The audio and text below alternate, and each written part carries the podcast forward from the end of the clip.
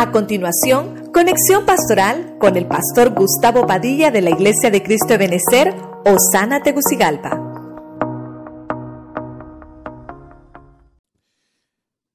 Diciendo, bendito sea el Dios de Israel, que me permitió ver a uno de mis hijos sentado en mi trono. Mire, mire el versículo, eh, es un libro de los reyes, obviamente está hablando del rey David y está diciendo, le doy gracias al Señor. David estaba enfermo en una cama, ya por su edad, y él estaba muy enfermo, ya, ya, estaba por irse de este, de este mundo, pero él sabe que todo lo que ha sucedido es por voluntad divina. Y, David se arrodilla, dice la Biblia, ahí en su cama, estaba acostado y se arrodilló, se bajó de su cama y se arrodilla David. Y dice, gracias doy al Señor, bendito sea Dios que me permitió ver, oiga esto, a uno de mis hijos sentarse en el trono. Yo, yo el tema le puse permisiones divinas.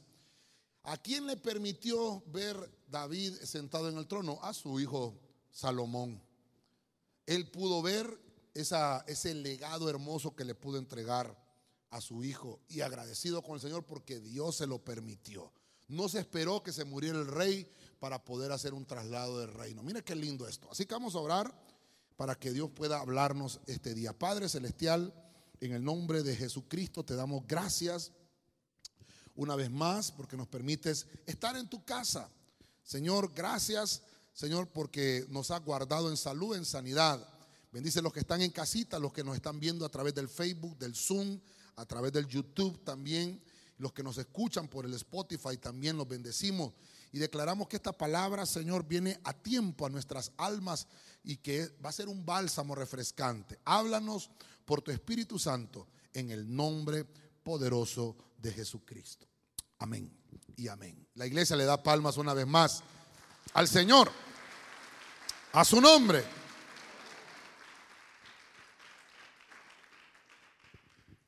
Algunas veces necesitamos estar atrapados en situaciones difíciles para que podamos estar dispuestos a rendirnos. Había un problema, había un conflicto en esta situación cuando David está entregando el reino, Adonías, otro de sus hijos, quería tomar ese reino también, pero a él no le tocaba. Le tocaba a Salomón porque David había prometido, había dicho, el que va a reinar, obviamente va a ser el que Dios ponga, y era el que Dios había puesto era Salomón. Adonías al ver que Dios, por eso el tema permisiones divinas, Adonías al, al ver que Dios le permitió reinar a Salomón, él corrió a los cuernos del altar, se agarró de eso. Y, obviamente lo que estaba pidiendo era misericordia. Pero sus planes, los planes de Adonías eran malvados, ahí fueron descubiertos esos planes. Pero Adonías no consideró primero a Dios. Solo estoy tratando de poner un poco de introducción para darme a entender lo que le quiero trasladar. Entonces nos queda como una eh, experiencia o como una enseñanza que nosotros no tenemos que esperar hasta que haya un desastre en nuestra vida para correr al altar del Señor. Es mucho mejor buscar la guía de Dios antes de actuar. Buscar la permisión de Dios para que nosotros podamos realizar el trabajo que Dios nos asignó en esta tierra. Entonces Salomón estaba esperando que Dios le permitiera. Mire que él no tomó bruscamente el reino, sino que permitió que Dios lo hiciera. Y David, hermano, pudo descansar en paz y tranquilo por esa permisión. Voy a, personificar esto y en Deuteronomio 4:36, el punto número uno, dice la Biblia al día. Desde el cielo, mire esto, te permitió escuchar su voz para instruirte. Y en la tierra te permitió ver su gran fuego desde el cual te habló. Entonces, como estamos hablando de qué cosas son las que Dios puede permitir, ¿por qué Dios, eh, por qué Dios, hermano, se toma el tiempo de decir esto no lo voy a permitir? Porque si usted busca en la Biblia, hermano, qué cosas Dios no permitió, se va a asustar. Son más las cosas que Dios no permite de lo que pude encontrar, donde puedo encontrar esta palabra, Dios le permitió a Israel, o Dios le permitió a fulano de tal, o Dios le permitió a este y al otro. Hay muchas cosas que Dios dijo, no le permitió hacer esto, no les permitió hacer lo otro. Lo que le quiero ministrar hoy es qué cosas permite Dios y que nosotros podamos irnos con esa bendición a nuestros hogares. Israel es el pueblo de Dios. Dios le permite a un pueblo, y mira qué interesante, le permite una palabra de instrucción.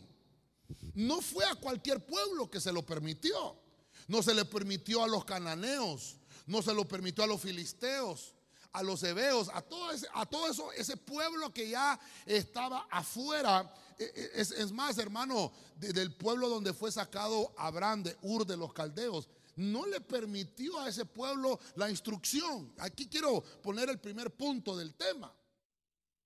Desde el cielo, dice la Biblia, desde el cielo te permitió el Señor escuchar su voz. Entonces, el pueblo hermano no podía oír la voz. Usted y yo estábamos en esa misma situación. No podíamos escuchar la voz de Dios porque éramos un pueblo, hermano, que no tenía acceso y Dios a través de Israel empezó a su plan de misericordia y le habló a Israel y lo instruyó. Usted conoce la historia, lo instruyó en el desierto, le envió las leyes, eh, le envió, hermano, todas las ordenanzas. Al final ese pueblo, hermano, nunca obedeció, pero, pero fue instruido. Dios le permitió instruirse y mire que usted dice acá, en la tierra te permitió, en la tierra te permitió ver. Un pueblo, un pueblo hermano que vio milagros. Israel es un pueblo que vio portentos, maravillas, milagros. Dios les permitió ver abrirse el mar. Dios les permitió ver llover maná del cielo y alimentarse. Dios les permitió ver que saliera agua de la roca. Dios les permitió ver cómo con ordenanzas hacia Moisés de aquellas picaduras de serpiente podían sanarse siendo obedientes. Mire qué terrible esto. Diga conmigo palabra instructiva. La palabra instructiva Dios la permite. Hay gente que no se le permite esa palabra. Hay gente que no, no, no, no porque no quiera, sino porque Dios no le permite. ¿Por qué, pastor? Mire lo que le estoy mostrando. Le permitió a un pueblo escuchar la voz para instruirlo. Hay gente que no oye la voz. Nosotros tenemos que ser agradecidos con el Señor porque escuchamos su voz. Yo no sé si usted ha oído la voz del Señor. Si la ha oído, dele palmas fuerte a ese Dios poderoso que nos habla. ¿Cuántos dicen amén? Tenemos una gran promesa si obedecemos la instrucción veremos la mano de Dios en nuestra vida. Es una gran promesa. Y esto es importante que nosotros lo entendamos como hijos de Dios, porque es el beneficio que Dios le da a su pueblo. Vamos al punto número 2, en Génesis capítulo 30, verso 22, traducción del lenguaje actual. Pero Dios tuvo compasión de Raquel y respondió a sus oraciones. Punto y seguido. Mire, cómo trabaja Dios. Punto y seguido. Le permitió quedar embarazada. Diga conmigo, le permitió. Diga conmigo fuerte, le permitió. Mire qué interesante. Esa versión me llamó la atención. Raquel no le era permitido tener hijos. La Biblia dice que no habrá estéril en la casa del Señor. No habrá, no habrá, estéril en el campamento de los justos. Y ahí solamente no es mujeres, también hombres. No hay, no hay permisión para ser estéril. Entonces Dios le permitió, oiga bien, a esta mujer Dios le permitió erradicar la esterilidad. Mire qué interesante. La esterilidad lo, estamos viendo de una mujer, Raquel, usted ya sabe, significa ovejita. Eso significa Raquel. Raquel significa la oveja del Señor. Entonces, ¿cuántos somos ovejas del Señor aquí, hermano? Ah, Dios no te va a permitir que seas estéril. No te va a permitir. Dios va a permitir que erradiques la esterilidad. Ay, pastor, pero yo soy hombre, pastor. No importa. Porque a veces, hermano, en los matrimonios, cuando ya se dan cuenta, el, el que es tal vez estéril es el hombre, no la mujer. Pero Dios viene a decir hoy, voy a erradicar la esterilidad. Pastor nos siga predicando, y hay 14 niños en la iglesia, hermano. En un año han nacido 14, hermano. La gloria es del Señor, ¿verdad? Hasta una hermana, hasta gemelos tuvo, hermano. Dios santo. De dos se los mandó el Señor ya con doble saldo, hermano. Bendito sea Dios. No habrá estéril en el pueblo del Señor. Raquel, una mujer sufrida. Era hermosa, pero era estéril. Fíjese usted, no, no, se le permitía tener hijos por el punto que le quiero trasladar. ¿Por qué Dios le permitió a Raquel? Fíjese que Raquel, hermano, le entregó a la sierva, creo que se llamaba Bila, la sierva de Raquel, y se le entregó a Jacob para que procreara, pero porque ella no podía, ella era hermosa, pero no tenía esa bendición, vamos a llamarlo así, de ser fructífera, de producir frutos, no lo tenía.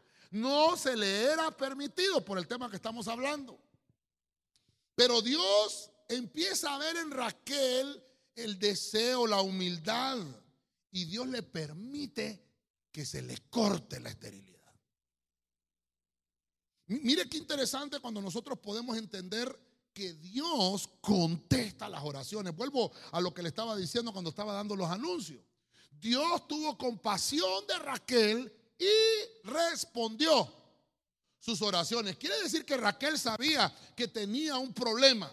Raquel sabía que no tenía permitido. Mire, no tenía permitido. Raquel lo sabía.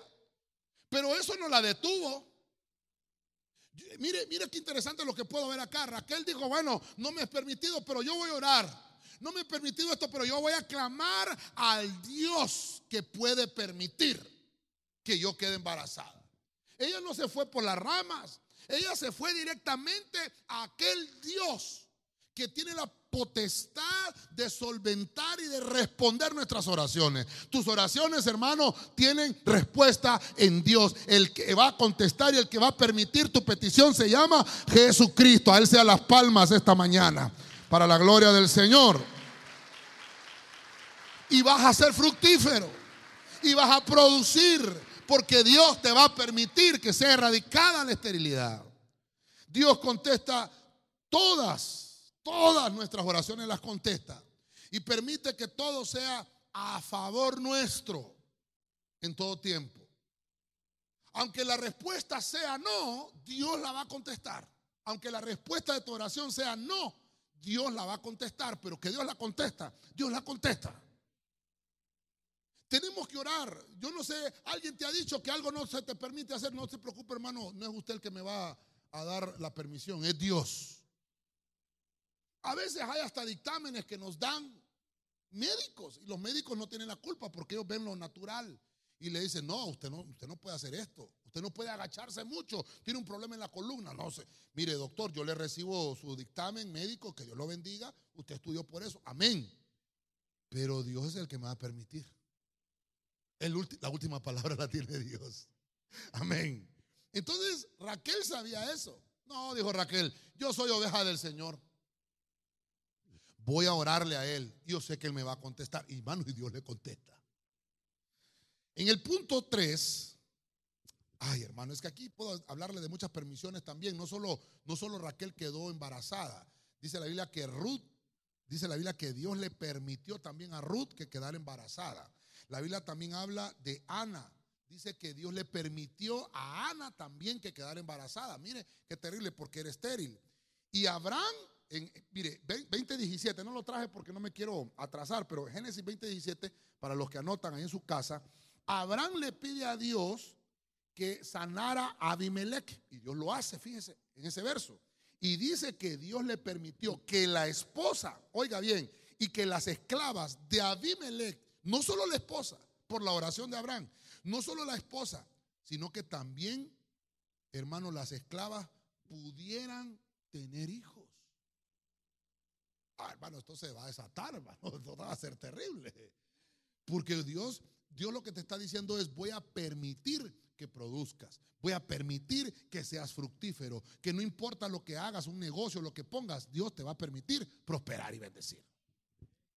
El tercer punto está en números 22, 31. Váyase conmigo ahí a la Biblia en lenguaje sencillo.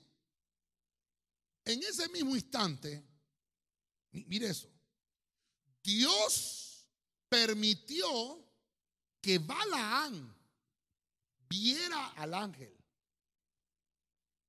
parado en el camino y listo para atacarlo con su espada.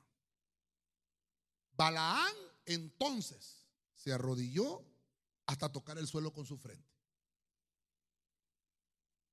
Estamos hablando específicamente de permisiones divinas. Permisiones. ¿Qué cosas puede permitir Dios en nosotros? Y los objetivos que Dios tiene son poderosos. Le permite a Israel instruirlo, obviamente para que muestre obediencia Israel, para que su pueblo cambie la actitud y, y le, permite ser instruido. Ah, viene el Señor y a Raquel le escucha las oraciones y le permite quedar embarazada. Y, obviamente usted conoce la historia de Raquel, nace José y Benjamín, si no tengo mal la memoria. Y son tribus de, la, de Israel. Y Dios, hermano, de esas tribus ha hecho cosas hermosas y grandes. Pero ahora me llama la atención venir a ver a Balaam. Balaam, hermano, mire lo interesante de esto. Estamos en el libro de los números en el libro de los números, pongamos la atención a esto. Balaán es un profeta, diga conmigo profeta.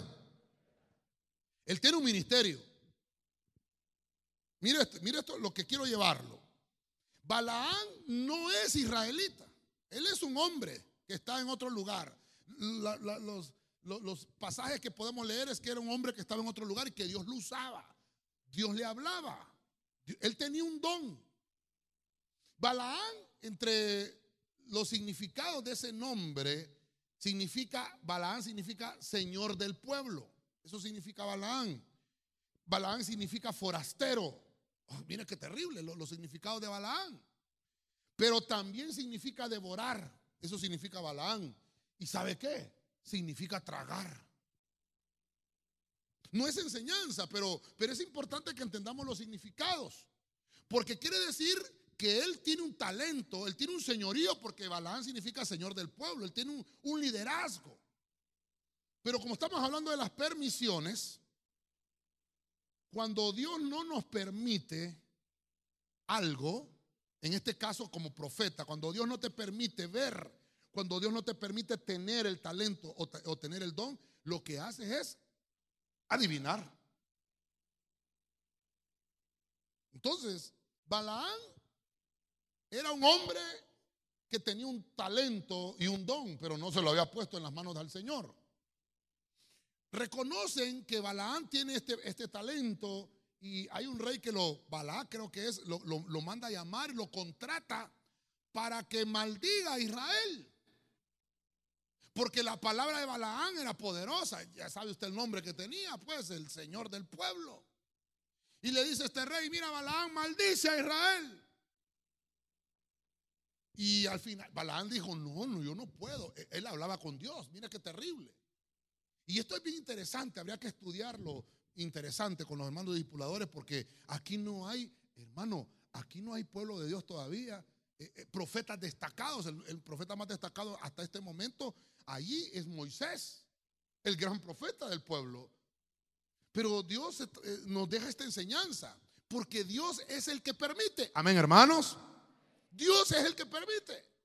Él, Balaán, no tenía revelación de Dios.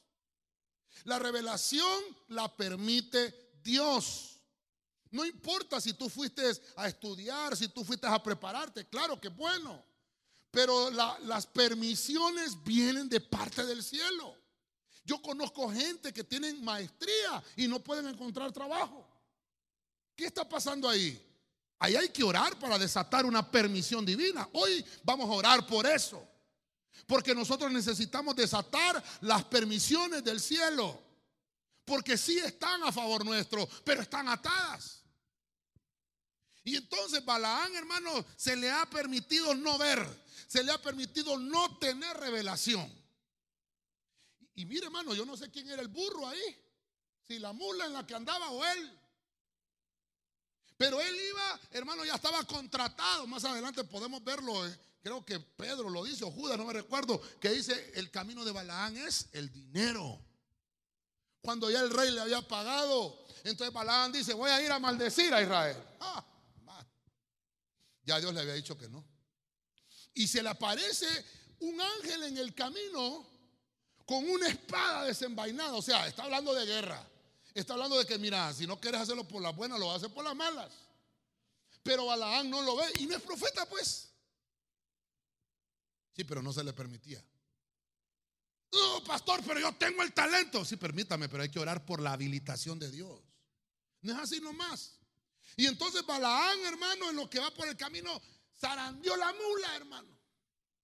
Le pegó a la mula, la mula no tenía culpa. El culpable era él, por su necedad. Y entonces Dios le permitió. Dios le permitió ver al ángel. Yo quiero que me, hermano, perdóneme, yo quiero darme a entender con esto. Dios le permitió ver al ángel. No fue que el ángel se apareció y ¡fu! él ya lo vio. No, Dios, por eso le estoy hablando de permisiones divinas. ¿Qué nos está enseñando Dios acá? Él es el que permite que nuestro talento funcione. Y entonces Balaam tiene revelación y puede verlo. Entonces ya sabe que ya sabe que le está pegando a la mula y la mula no es la culpable. El culpable es él. Y dice, mire la actitud de Balaán. Cuando él ya tuvo revelación, se tomó la pastilla de rodillol. Cuando él ya entendió, por eso hermano, a veces nosotros cuando no tenemos revelación, dañamos al hermano. Porque a veces no entendemos el proceso que están atravesando y juzgamos y nuestras palabras a veces hasta dañan, nuestros comentarios hasta dañan, porque no tenemos revelación. Hoy le vamos a pedir al Señor que nos dé revelación, que nos permita, hermano, ponernos en los pantalones de los hermanos que están pasando situaciones difíciles. Es bonito criticar, hermano, es bonito decir, ah, sí, es que ese hermano por burro le está pasando eso. ¿No será que somos balaales nosotros? Que le estamos pegando a la mula y la verdad que los culpables somos nosotros. Dios nos ha llamado a ser de bendición para todos, hermano. Amén, hermano. Diga conmigo que no hay ninguno, pastor. Pero hay, hay gente, hermano, que por eso es así, porque no tiene revelación. Pastor, pero yo, yo, conozco que esa persona es profeta. Yo conozco que esa persona tiene don de profecía. Yo conozco que esa persona tiene talento, tiene esto. Sí, amén. Pero Dios le permitió esa, esa revelación. No entonces no la podemos tomar. Mire, a mí a veces me mandan videos de mujeres, mire qué terrible, dígame las mujeres, mujeres que son profetas. Y usted sabe que la Biblia nos dice, la mujer que oro profetiza, se cubre la cabeza y me mandan unas profecías lindas. Y les digo a los hermanos, gracias por compartir, hermano, pero ¿sabe qué? Esa palabra no la voy a tomar. Pero pastor, es linda la palabra, sí, pero esa mujer no tiene velo. Enójese si quiere, pero así dice la Biblia. La mujer que ora. Ay, pastor, qué, cuadrado. Yo soy redondo, hermano. Le estoy enseñando lo que Dios dice. Dios tiene que permitir la revelación. Vuelvan a decir amén las mujeres. Una mujer que tiene don, que tiene el don de la profecía, que Dios la usa en dones, tiene que ponerse su velo. Por causa ah, de los ángeles. Porque entonces Dios le va a permitir engrandecer ese don. Y, esa bendición, esa palabra que lleva, va a ser una palabra, hermano, que va a dar en el clavo. Pero una mujer así, yo no le recibo palabra. Sea quien sea y como se llame. sea, porque yo estoy entendiendo que Dios es el que da las permisiones. Y Dios es un Dios de orden. Y el orden atrae. Ay, donde no hay orden, no hay bendición. Entonces, tenemos que rogarle al Señor que nos abra los ojos para que veamos cómo se está trabajando a favor nuestro. Amén, hermanos. Balaán persistía en transgredir. Balaán persistía en pecar, pero tuvo que aparecerse ese ángel, hermano, y un animalito fue el que detuvo su mal actuar. Mire qué terrible. Porque, ah, no, es que yo ya soy pastor, es que yo ya soy profeta, yo ya puedo hacer lo que quiera. No, necesitas la permisión de Dios para hacerlo.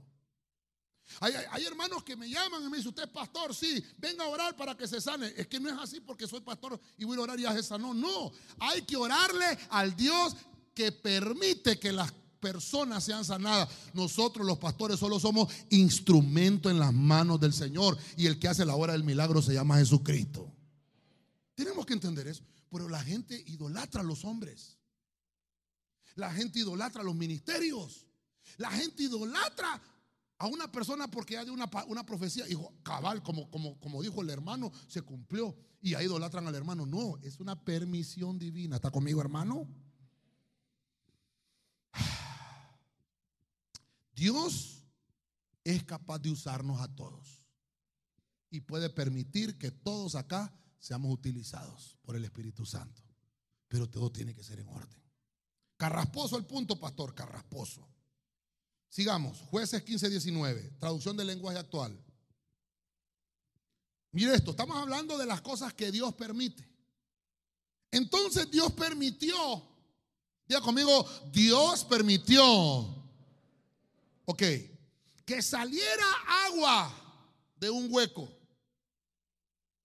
Al beberla, Sansón se sintió mucho mejor.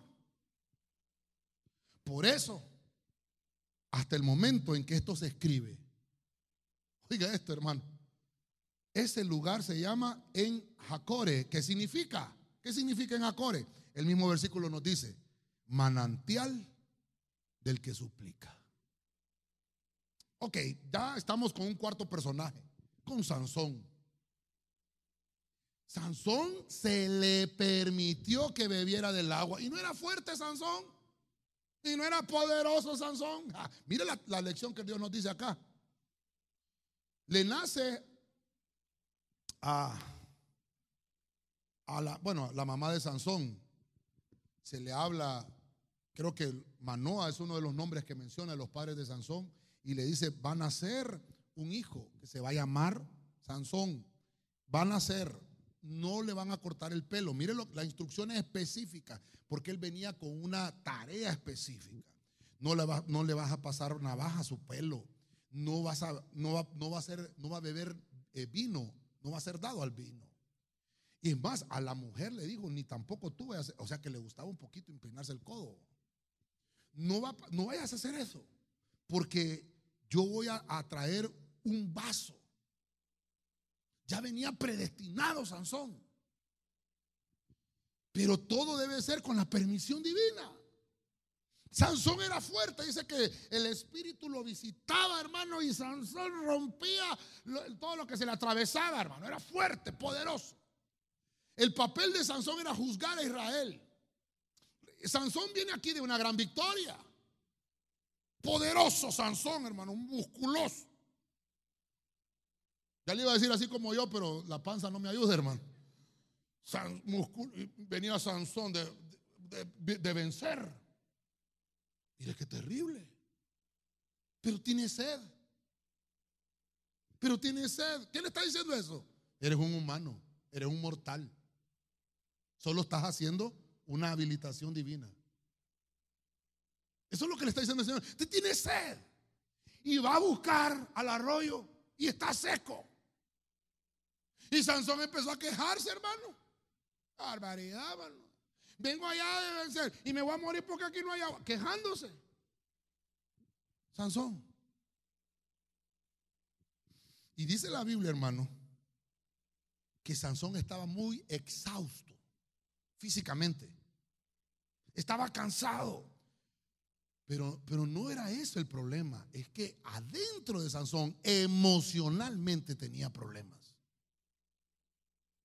Y entonces viene de una gran victoria, pero la actitud de Sansón cayó en autocompasión. Y, y dijo, moriré yo ahora de sed. Ahí oró, ahí oró. Fíjese que Sansón no le dio gracias al Señor por la victoria. Mire cómo somos a veces, hermano. Sansón no le dio gracias a Dios, gracias Señor, porque si no hubiera sido por esa fuerza que enviaste del cielo, yo no hubiera vencido. No, se le olvidó a Sansón eso. Pero cuando ya, físicamente él necesitaba tomar agua, dijo, ¿qué pasó Señor? ¿Y qué pasó? Voy a morir ahora de ese. Ahí sí empezó a orar. Pero esa oración fue una oración de súplica. Por eso le puse ahí que lo que hizo Dios fue que le permitió, le permitió Dios a Sansón, fíjese usted, contestarle una súplica. Mi hermano, qué misericordia del Señor, hermano. Aunque nosotros seamos gruñones, Dios nos contesta, fíjese, hermano. Mire, pero obviamente tiene sus consecuencias. Porque Sansón tuvo sus consecuencias. Yo lo que le quiero dejar hoy es, concentrémonos, hermano, en mantener las actitudes, las acciones y las palabras que salen de nuestra boca enfocadas en Dios y no en nosotros. Y no en lo que podemos hacer. Mire, yo le decía a usted, ya tenemos que, vamos a cumplir 14 meses de esta pandemia. Y hay gente que, yo no me he enfermado. Ah, yo no me he enfermado. No, no es que no se ha enfermado. Dios no le ha permitido que se enferme. Ah, es diferente. Entonces, ¿qué tengo que hacer? ¿Cuál es mi actitud? ¿Como la de Sansón? No. Tengo que ser. Gracias, Señor. Gracias porque me has permitido tener sanidad. Gracias porque me he mantenido saludable. Hay otros que, obviamente tienen que pasar por un proceso, pero yo, gracias al Señor, aquí estoy. Esa debe ser nuestra actitud. Por eso es, ¿qué le permitió el Señor a Sansón? Bueno, Sansón, todavía no has aprendido, eres un niño todavía. Esa gran fuerza que tiene te está entorpeciendo. Pero igual, para que veas que soy yo, Sansón, dice la Biblia que, hermano, mire, mire ese milagro. Dio a un hueco, ¿qué le podemos llamar a un hueco, hermano? Uy, aquí tengo un hueco. No sé si lo mirarán ustedes allá. ¿Eh? Hay un hueco ahí. le permitió a ese hueco que saliera agua. ¿Qué es un hueco? ¿Qué es un hueco, hermano? ¿Qué hay en un hueco? No hay nada. Soledad, vacío. No hay nada. Entonces Dios dice, te voy a, te voy a demostrar, Sansón, que yo soy un Dios que puede suplir aunque no haya nada.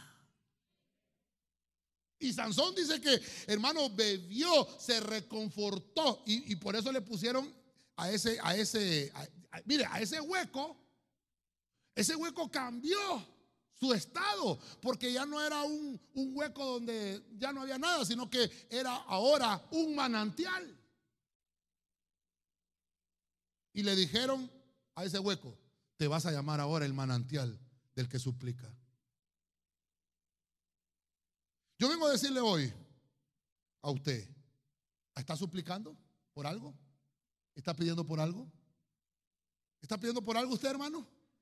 Entonces va a brotar agua de eso que está suplicando. Y Dios va a contestar tu súplica. Y Dios va a decir, ahora va a ser un manantial de aguas donde va a suplir la necesidad que estás obteniendo porque Dios tiene propósitos contigo y con tu familia.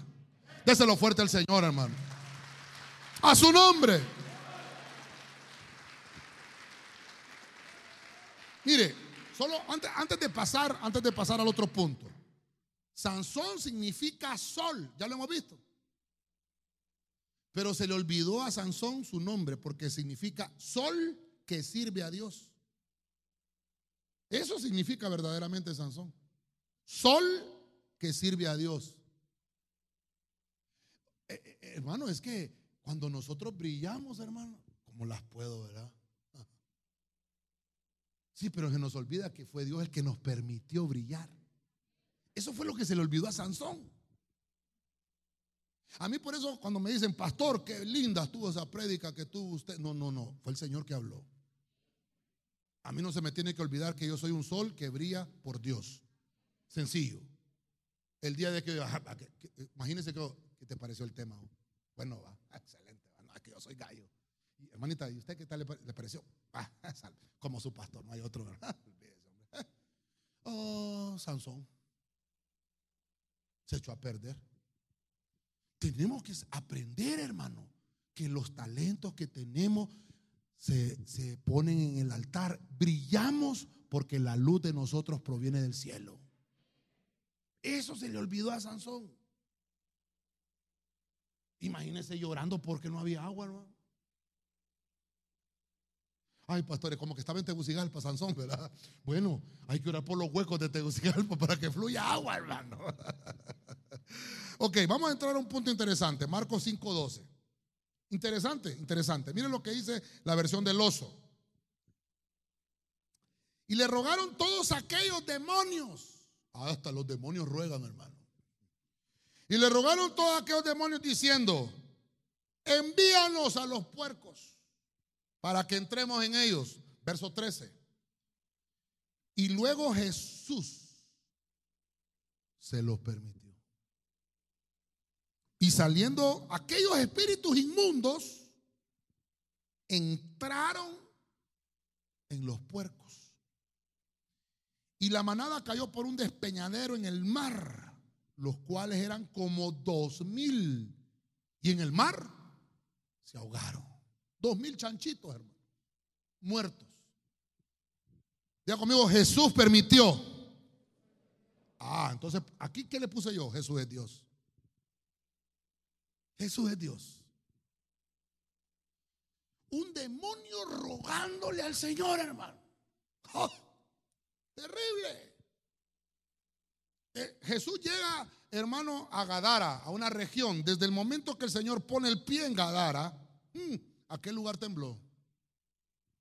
Hay lugares, hermano, que están, eh, iba a decir poseídos, pero creo que sí, ¿verdad? Como que hay, hay cosas demoníacas terribles. Hay, hay, por eso, hermano, yo le digo, cuando vaya a un lugar, cuando vaya a visitar a alguien, usted sepa dónde va, váyase bien orado. Váyase bien orado. Porque a veces nosotros mismos, hermano, somos tan imprudentes que Dios no nos permite. Fíjese que Fíjense que dice la Biblia que en cierta ocasión los discípulos iban para tal lado y el, Espíritu Santo, en Hechos dice, no les permitió entrar en tal lugar.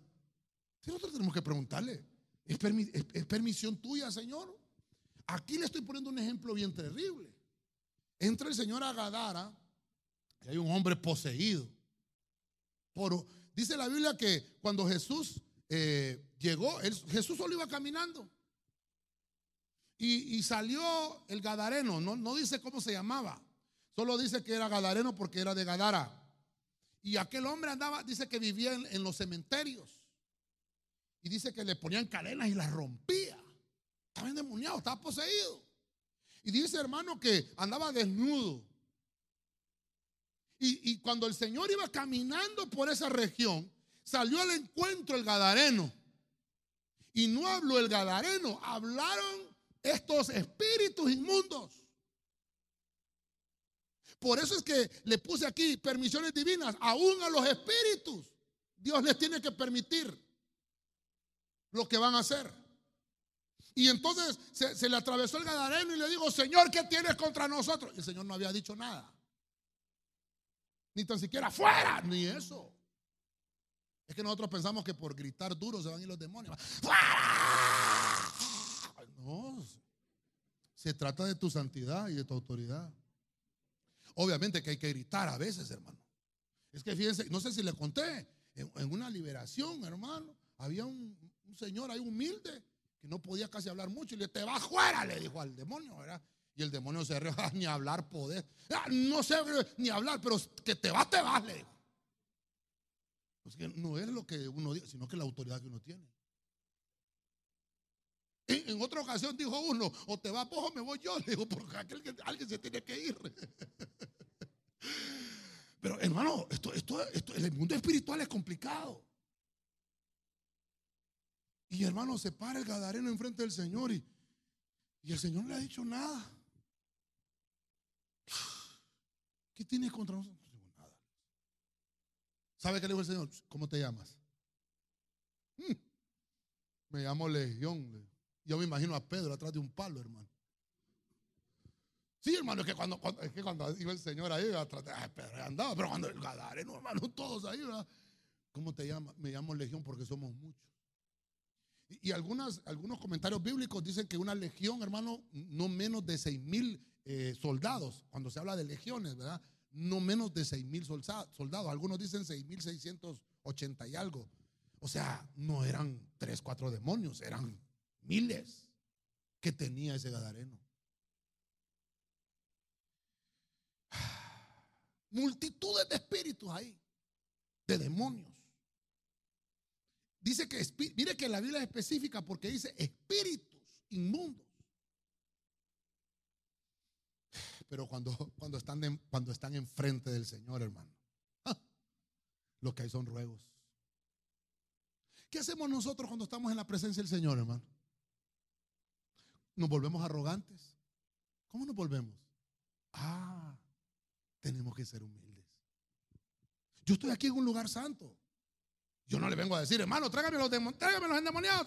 No, hermano, no es así. No es así. una vez un hermano me escribió, pastor, aquí tengo un familiar bien endemoniado. Venga aquí a la casa a orar por él. Digan que usted tiene unción. Le digo, ¿por qué? Porque me voy a gritar en el púlpito. Le digo. ¿Sabe qué le digo al hermano? Llévelo a la iglesia.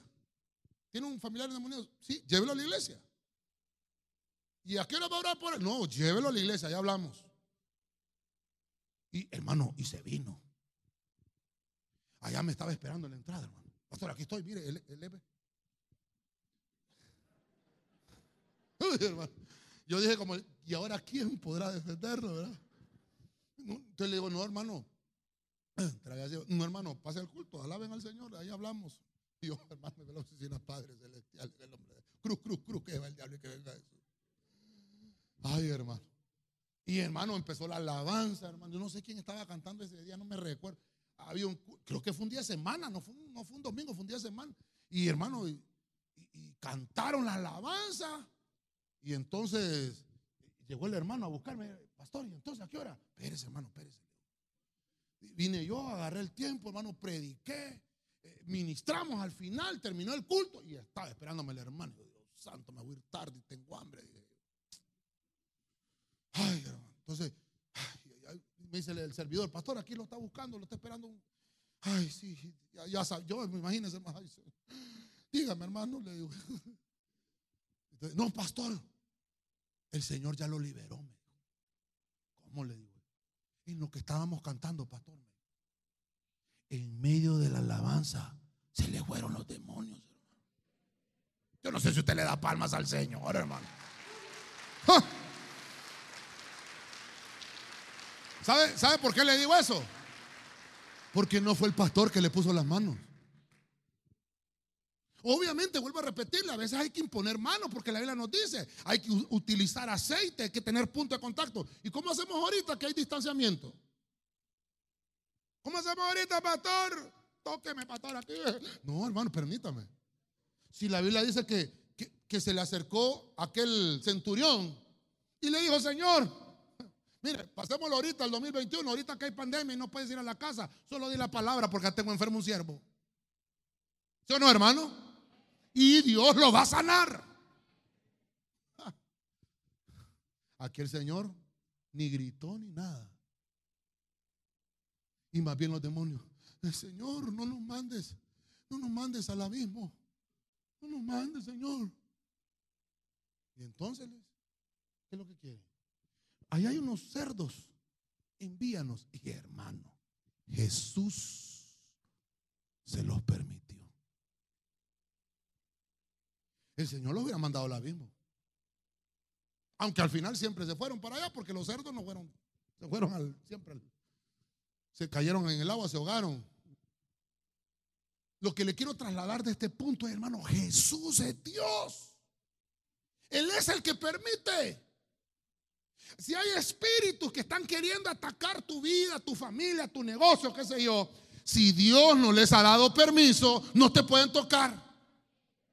El Dios que usted alaba, al Dios al que usted vino a adorar hoy, se llama Jesucristo y es Él el que permite. Él es el que permite. Las permisiones de los cristianos vienen del cielo. Déselo con fuerza al rey, hermano. No es, hermano, no es porque, ay, el pastor, ay, no, es porque Dios permite. ¿Me estoy dando a entender, iglesia? Este hombre gadareno quedó libre por una permisión divina. Dios sabía que tenía que llegar a Gadara para liberar a ese hombre. Mire que en ese versículo dice, y Dios les permitió a, estos espíritus inmundos que se fueran a, a los cerdos. Pero más adelante el Gadareno le dijo, Señor, quiero ir contigo. Y dice la Biblia, y Dios no se lo permitió. Le dijo el Señor, ah, Dios, Jesús no se lo permitió. ¿Sabe qué le dijo al Gadareno? ¿Sabes qué? Tienes que regresarte a tu casa y darle testimonio a, los tuyos.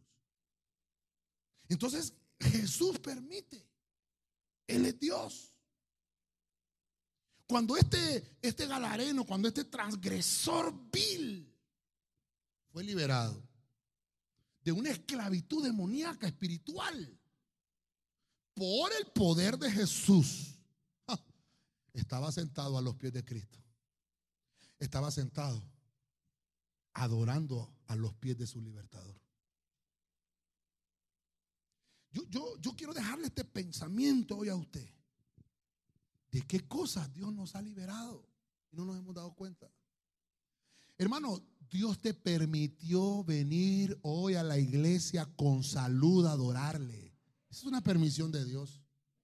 Dios lo permitió. Mire, el tiempo me avanza. Ezequías, segunda de Crónicas 32, 27. Versión del lenguaje sencillo.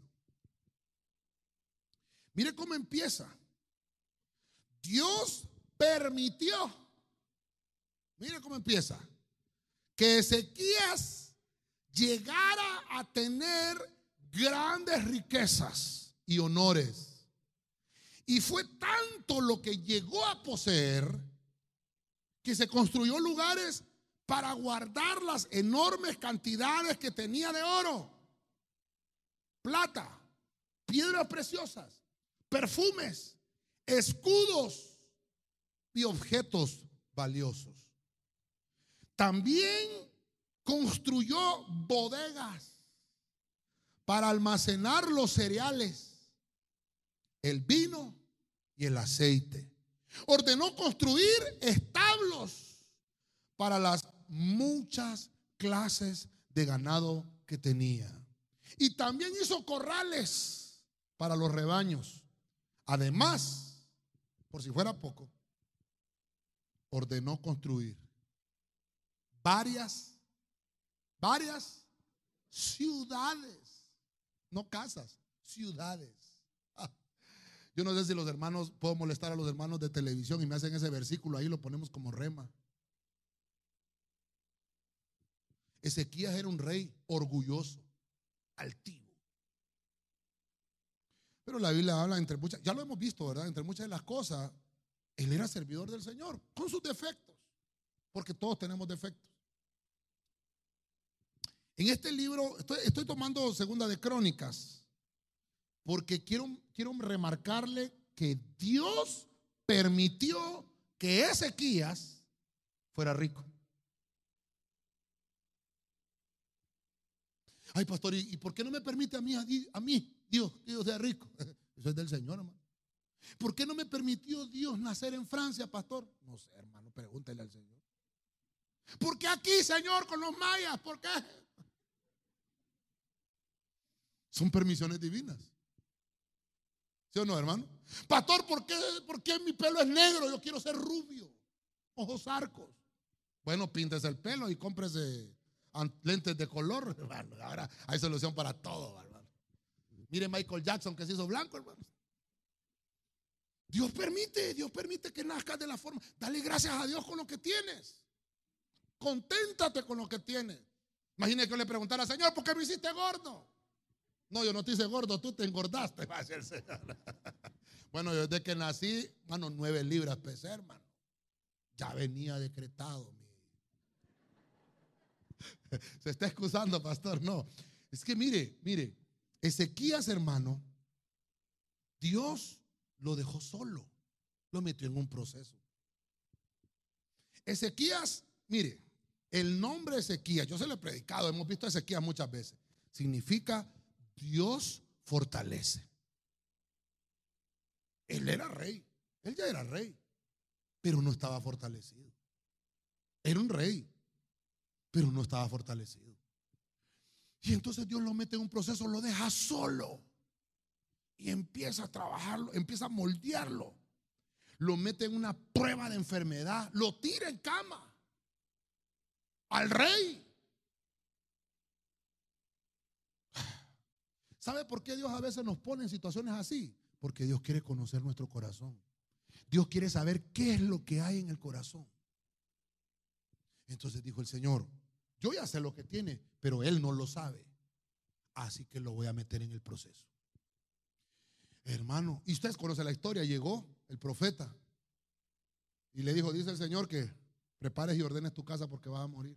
Oh, imaginé que le llegara un profeta de esos, hermano. Te reprendo, le dice usted, ¿verdad? Pero era el Señor que le estaba diciendo.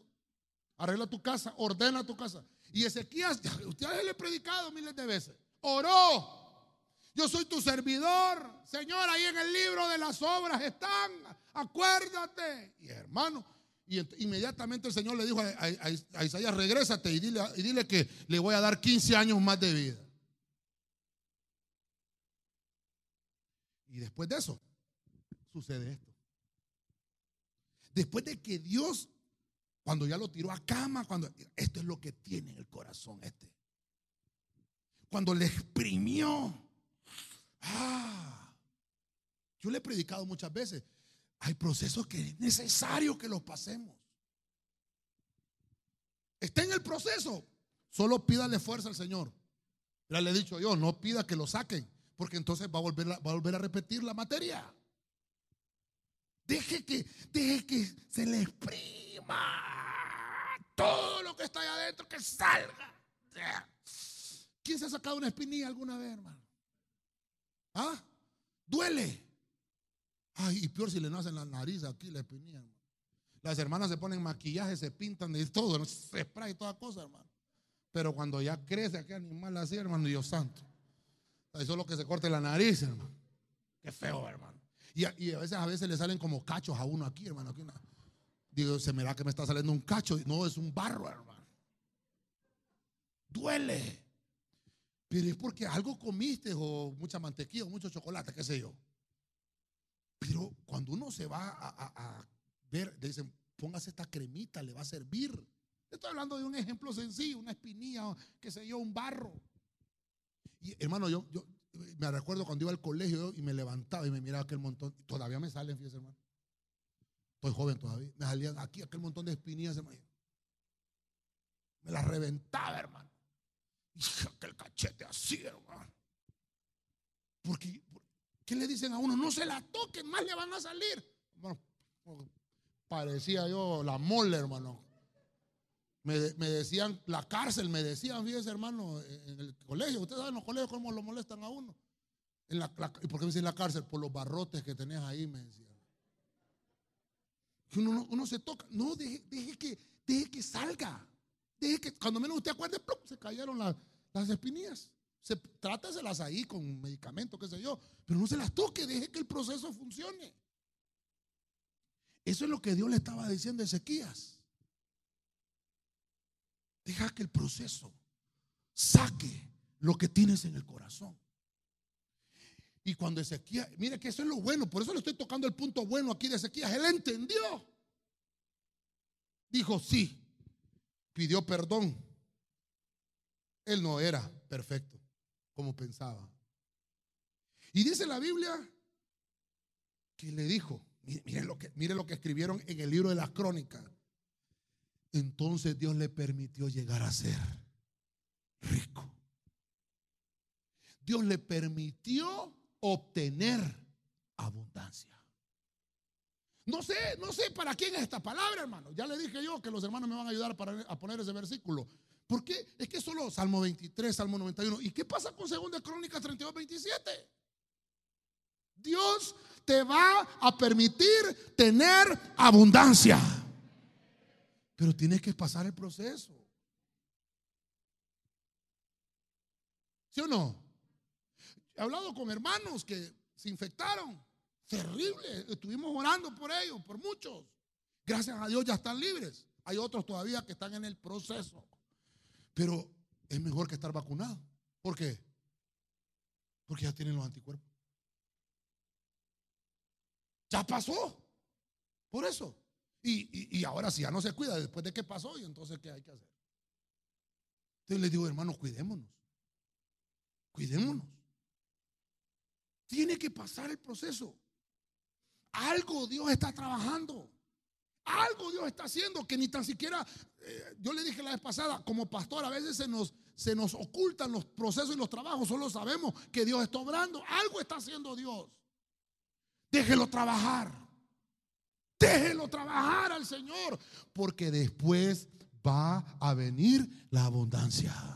Después, hermano, mire, hermano, mire lo que dice ahí. Fue tanto lo que llegó a poseer que llegó a construir lugares donde tenía que guardar las grandes, dice enormes, dice aquí hermano, enormes cantidades de oro, de plata, eh, piedras preciosas, dice ahí, ¿verdad? Objetos valiosos, perfumes. Ay, hermano. Ya no, ya no hallaba dónde guardar tanta cosa. Tuvo que, y dice que no solo eso, tuvo que hacer establos y mire qué lindo esa parte, que no lo subrayé. Dice que construyó bodegas para almacenar cereal, vino y aceite. ¿Qué es el cereal? La palabra.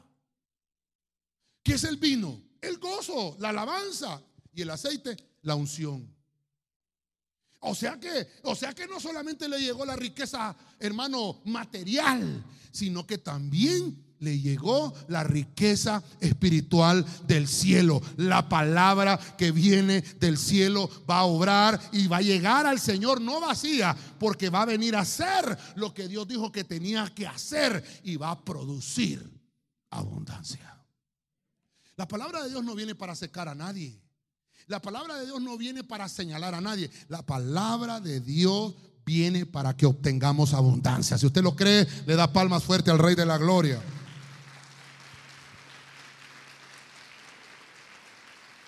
a su nombre. Entonces Ezequías no se conocía ni él solo. Por eso es que debemos de conocernos nosotros mismos, quiénes somos, para no enorgullecernos y que podamos solo confiar en el Señor. Confía, hermano, dígale ahí al que tiene la pala, al que le puede decir, dígale, confiemos en el Señor, hermano. Amén. Termino. Los de alabanza me ayudan, por favor. Termino. Josué 21, 44. Palabra de Dios para todos. El Señor les dio descanso. Por todos lados. Diga conmigo, por todos lados. Les dio descanso. Conforme había prometido a sus antepasados.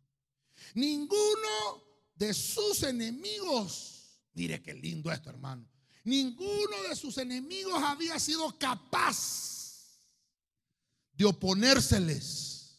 Punto y seguido. Mira qué interesante cuando un versículo aparece de punto y seguido.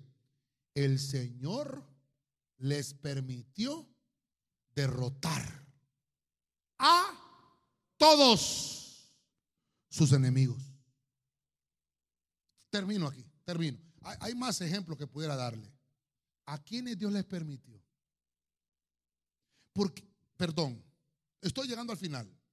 Dios le permitió a Josué. Dios le permitió a Josué derrotar a todos sus enemigos. Diga conmigo, todos sus enemigos. Ok. ¿Y Moisés? ¿Y Moisés? derrotó enemigos, pero no a todos. Mm, entró Moisés, no estoy degradando a Moisés, solo por el tema. A, Moisés no se le permitió entrar a la tierra prometida. A Moisés no se le permitió derrotar a todos los enemigos. ¿A quién fue? A Josué. ¿Qué significa Josué? Salvación. Usted y yo hemos sido salvados. ¿Salvados quiénes? Ah, después de la cruz.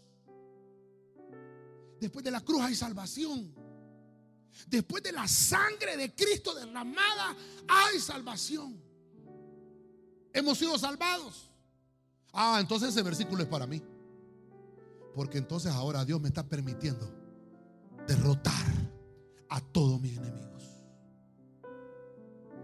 ¿Qué enemigos tienes? Usted me puede decir, bueno, pastor, la pobreza, el desempleo, la suegra, va a decir alguno. el Señor reprenda al diablo. No, bendecimos a las suegras. ¿Qué enemigos tiene? Que le han hecho la vida difícil. Dios, Dios te va a dar descanso. ¿Cómo ha estado tu vida estos últimos dos años? ¿Cómo ha estado tu vida, hermano, hermano? Ah, pastor, zarandeado por todos lados. Dios te va a permitir descansar de todos tus enemigos. Te va a dar reposo. Te va a dar descanso. Dios no quiere, hermano, que estemos en esta misma situación siempre. La promesa que tenemos como hijos de Dios de una patria celestial a la cual vamos a llegar es tan segura para todo el pueblo de Dios, para todo aquel que cree, porque es la promesa de aquel que no puede mentir. Dios no puede mentir. Si Dios dijo, espera, ten calma, ya muy pronto va a pasar esto, es porque Dios sabe lo que Él está trabajando. Tengamos paciencia. ¿Cuánto hemos esperado para congregarnos? Imagínense. Ahora ya estamos viniendo, gracias a Dios, y cada siete días. Tengamos paciencia. Tengamos paciencia. Dios prometió que la gloria de la casa postrera será mayor que la primera. Si Él lo dijo, así será. Esperemos, tengamos paciencia. Dios le prometió la posesión de la tierra a Abraham. Y yo le expliqué, creo que en uno de los cultos, cómo el proceso de Dios, de Abraham, Isaac, Jacob, las doce tribus de Israel, imagínense, hasta que Josué pudo ver la promesa que Dios le hizo a Abraham cumplirse en él. Dios le permitió a Josué vencerlos. Ninguno de sus enemigos había sido capaz de oponérseles. ¿Tenemos enemigos? Sí. Pero ¿sabe qué? No pueden oponerse. Por más que quieran. Son incapaces. Porque el Dios al que servimos es más poderoso que ellos. Déselo fuerte al rey, hermano. Aleluya. Tenemos buen tiempo, buen tiempo. Quiero ministrar esos últimos siete puntitos. Permisiones divinas. Siete puntos. Uno, Israel. A Israel le permitieron una palabra instructiva. A él se lo permitieron, no a ningún otro pueblo, solo a Israel. Pero ahora, después de la cruz, ahora se nos ha permitido ser instruidos a nosotros por esa bendita palabra. Eso es tan hermoso. Número dos, vimos a Raquel, una mujer que por muchos años había sido estéril. Y Dios le permitió quedar embarazada. Qué lindo. Dios le permitió ser fructífera. Dios erradicó la esterilidad en esta mujer. Mire las permisiones. A veces, hermano, tenemos que decirle al Señor que permita que seamos fructíferos. Esa debe ser la oración. Debe ser enfocada diferente. Porque Raquel oraba y dice que el Señor oyó y contestó. Qué lindo. Oye Dios y contesta las oraciones. Número tres, Vimos a Balaán, un profeta, no era israelita, forastero. Sin embargo, Dios le hablaba. Pero él pensó que el talento él lo tenía. No, era Dios que le permitía. Y dice la Biblia que la revelación le fue cortado. Él no, no tenía revelación de lo que estaba haciendo. Maltrató a la mula en la que se montaba. De repente Dios le permitió tener revelación, le permitió ver al ángel que estaba atravesado en el camino con una espada. Y él pudo entender que estaba maltratando al animalito por su orgullo y por su altivez. Y porque es Dios el que permite que tengamos nuestros ojos abiertos para que podamos ver lo que en realidad Dios quiere que veamos. Número cuatro, Sansón. Fue otro hombre que Dios fue enviado por Dios. Este Dios lo predestinó, lo envió y hasta le dio la palabra a sus papás y les dijo, este hombre va a ser fuerte, poderoso. Le dijo las instrucciones de lo que tenía que hacer. Pero Sansón pensó que él era el fuerte. Nunca le dio gracias a Dios. Dice que venía de una victoria y no le, no le agradeció al Señor. Cuando sintió sed y fue a buscar agua, se quejó. Yo por eso le puse este punto que suplicó. Y Dios le contestó su súplica. Pero Dios lo que le estaba enseñando a Sansón, que se había olvidado que él era un sol que sirve a Dios. Todos los astros que están allá afuera, el sol, la luna y las estrellas, le sirven a Dios. Y Sansón se había olvidado de eso, que aún con su gran fuerza, él era servidor. Sin embargo, Dios nos dejó ese gran milagro ahí. Y dice la Biblia que hasta hoy, en ese hueco donde no había nada, Dios le permitió a ese hueco que brotara agua para alimentar a un siervo. ¿Eres servidor del Señor? Dios va a provocar que los huecos conviertan en manantiales de agua. Número 5. Ah, los espíritus inmundos. No hacen nada si Dios no les permite. Así que no tengas temor, hermano. Dice la Biblia que el Gadareno estaba poseído por espíritus inmundos. Y cuando ellos se sintieron amenazados por Jesús, porque Jesús es Dios, le pidieron permiso a Jesús. El diablo que el Señor lo reprenda no va a hacer nada si Dios no le da permiso. Y al igual que estos espíritus inmundos, dice que Jesús les permitió. Es Dios el que da permiso. Si Dios te ha guardado, hermano, dale gracias a Él, al Señor, a nuestro Jesús. Porque Él ha permitido que estemos con vida, con salud y en victoria. Número 6, el rey Ezequías. Un hombre orgulloso, muy fiel y servidor, con todo y todo, pero era orgulloso. Pero Dios quería que que él sacara todo lo que había en su corazón y lo metió en un proceso, lo enfermó. Y aquel hombre, hermano, hasta una palabra de muerte le habían enviado.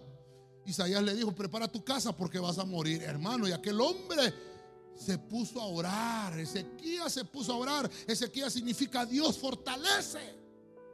Y le dijo, Señor, acuérdate de tu servidor, de tu fiel servidor. Dice la Biblia que cuando él, cuando él entendió el proceso, cuando él pudo extraer todo lo que había en su corazón, entonces dice que lo sanó.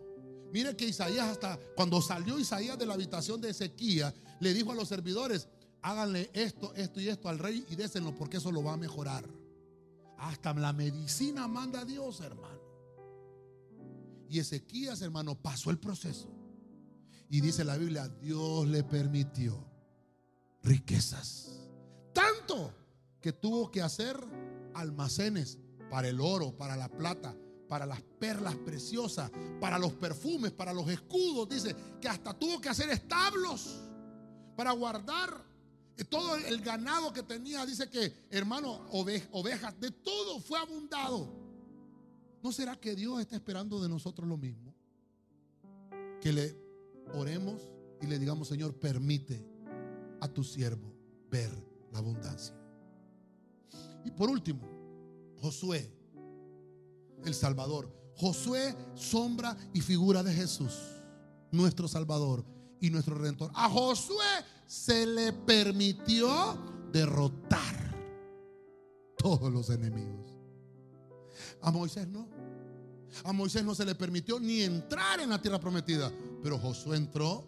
¿Sabe usted que de todos los que llegaron a la tierra prometida, los de mayor edad, los adultos mayores solo eran dos? Josué y Caleb. Josué y Caleb fueron los únicos que se les permitió ver la tierra prometida y pudieron ver la promesa cumplida a Abraham de que Dios les iba a dar una tierra donde fluye leche y miel. Dios hoy te está permitiendo ver la abundancia del cielo para tu vida, ver la gloria de Dios manifestada. Esos son permisiones divinas. Dele palmas al Señor, hermano. Permisiones del cielo.